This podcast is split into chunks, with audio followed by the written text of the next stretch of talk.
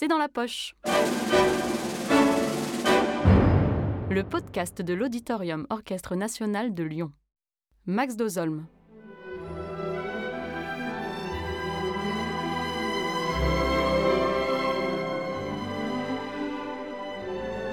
Aujourd'hui au programme, un symbole de la musique symphonique tchèque, ma vlast, ma patrie, de Bedřich Smetana. C'est un air que l'on a tous déjà entendu au moins une fois dans notre vie, soit dans sa version originale, soit repris par Marc Lavoine par exemple dans la chanson J'aurais voulu. Cet extrait de Ma Vlast de Bedřich Smetana est un tube de la musique classique, mais il s'agit seulement de quelques minutes d'une œuvre qui dure plus d'une heure et demie. Composé en 1879, Ma Patrie est un recueil de six pièces orchestrales pensées comme une fresque musicale de la République tchèque.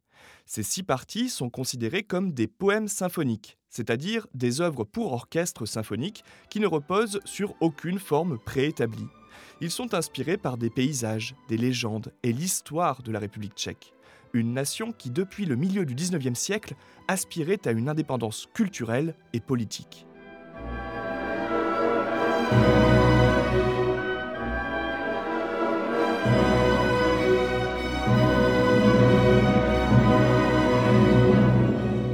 Lorsqu'il compose Ma patrie, Bedřich Smetana est considéré comme un héros en République tchèque, une sorte de Beethoven national. D'ailleurs, comme son illustre collègue, Smetana est aussi atteint d'une surdité totale lorsqu'il compose l'œuvre qui fera sa renommée mondiale.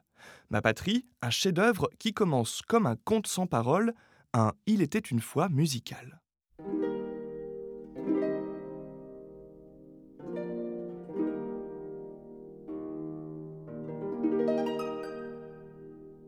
Ces notes de harpe nous plongent tout de suite dans un temps ancien, celui des bardes du Moyen Âge, les Loumirs, ces musiciens qui chantaient des poèmes en s'accompagnant d'une harpe. Mais que nous racontent ces bardes? Ils racontent l'ascension, la gloire et la chute d'un lieu hautement symbolique en République tchèque. Intitulé Vyšehrad, le premier poème symphonique de Mavlast est le portrait d'une citadelle qui serait le berceau de la République tchèque. Les imposantes tours de Vyšehrad dominent Prague et la Moldau, la plus longue rivière du pays. À l'écoute de ce thème de harpe, puis d'une fanfare de cuivre, on imagine la grandeur passée de Vyšehrad, ses mystères, ses combats et ses tournois.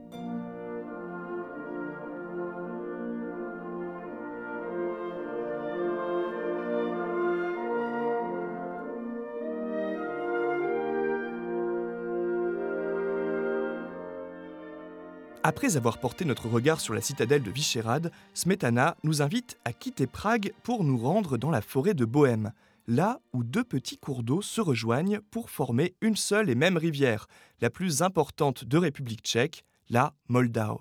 C'est le nom du second poème symphonique de ce recueil, le plus célèbre des six, qui s'ouvre justement par la superposition de deux mélodies de flûte et de clarinette, évoquant la confluence des deux rivières et la naissance de la Moldau.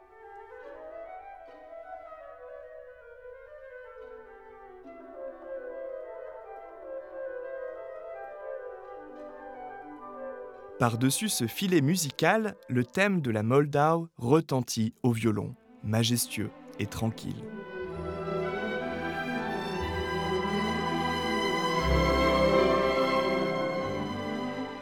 C'est bercé par le thème de la rivière, inspiré d'une mélodie baroque intitulée la Mantovana, que nous arrivons dans un village où l'on danse une polka au rythme marqué par des cordes bondissantes, des timbales et même l'instrument phare des mélodies faussement traditionnelles, le triangle.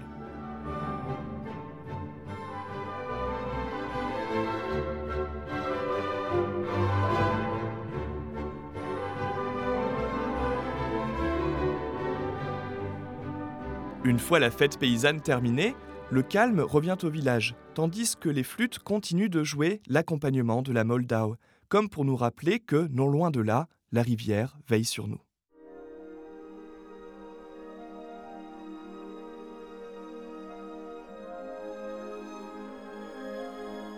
Les violons, eux, entonnent une mélodie légère et mélancolique, évoquant la grâce de petits êtres aquatiques qui apparaissent dans l'obscurité.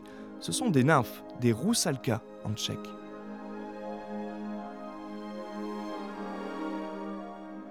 Une fois la soirée terminée, Smetana nous invite à reprendre notre chemin, à poursuivre notre voyage sur la Moldau et c'est donc à nouveau le thème lyrique de la rivière qui apparaît.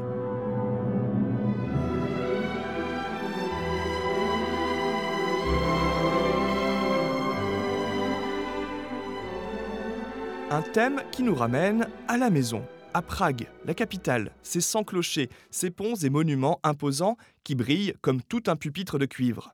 Le thème de la Moldau devient majeur, plus lumineux encore.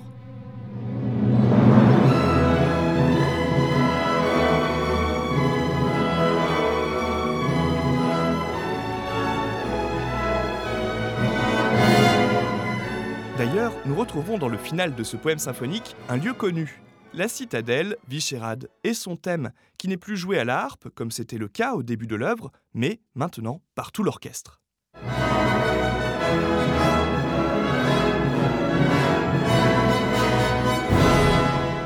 Sarka, le troisième poème symphonique de Ma patrie, est le passage le plus rapide et énergique de tout le recueil. Il ne décrit pas un paysage, mais raconte une légende tchèque celle de Sarka, une jeune femme qui décide d'annihiler la jante masculine car son amant l'a trompée. D'autres femmes la rejoignent dans son combat et une armée est mobilisée pour mettre fin au carnage. Son chef est charmé puis endormi par Sarka et c'est finalement lui et ses hommes qui sont massacrés par les femmes rebelles. Une histoire pour public averti donc, et qui s'ouvre sur des intervalles de plus en plus grands, des accords de neuvième très tendus et même un roulement de timbales symbole de la rage croissante de Sarka.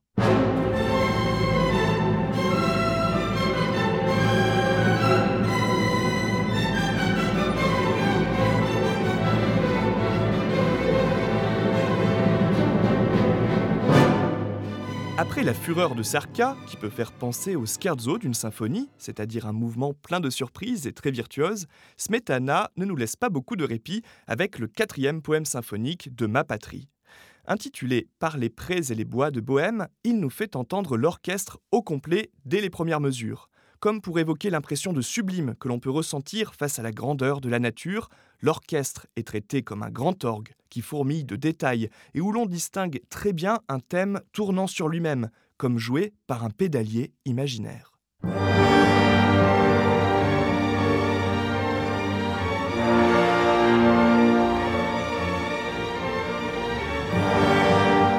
Ce mur de son compact laissera entendre des thèmes plus calmes, des sons de flûte comme des chants d'oiseaux, mais aussi une nouvelle polka bohémienne et même un instrument qui évoque immanquablement la chasse, à savoir le corps.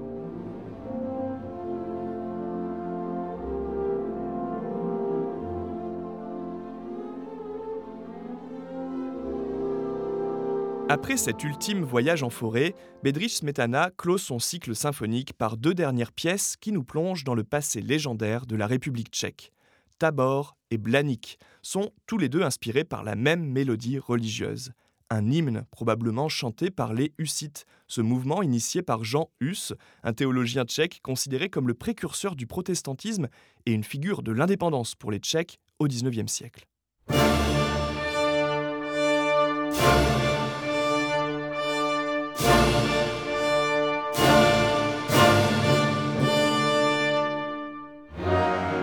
Ce thème musical, qui réunit les deux derniers poèmes symphoniques de ma patrie, tous les Tchèques le connaissaient au XIXe siècle.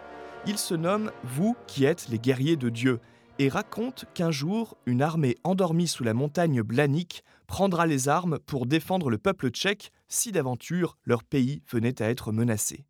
Lorsque ma patrie est créée le 4 janvier 1880 à Prague, tout le monde dans la salle pense aux révolutions avortées, aux tentatives d'indépendance matées par l'Empire austro-hongrois. Ma vlast, ma patrie de Smetana, s'achève donc comme une prière et une promesse. Un jour, la République tchèque sera enfin libre.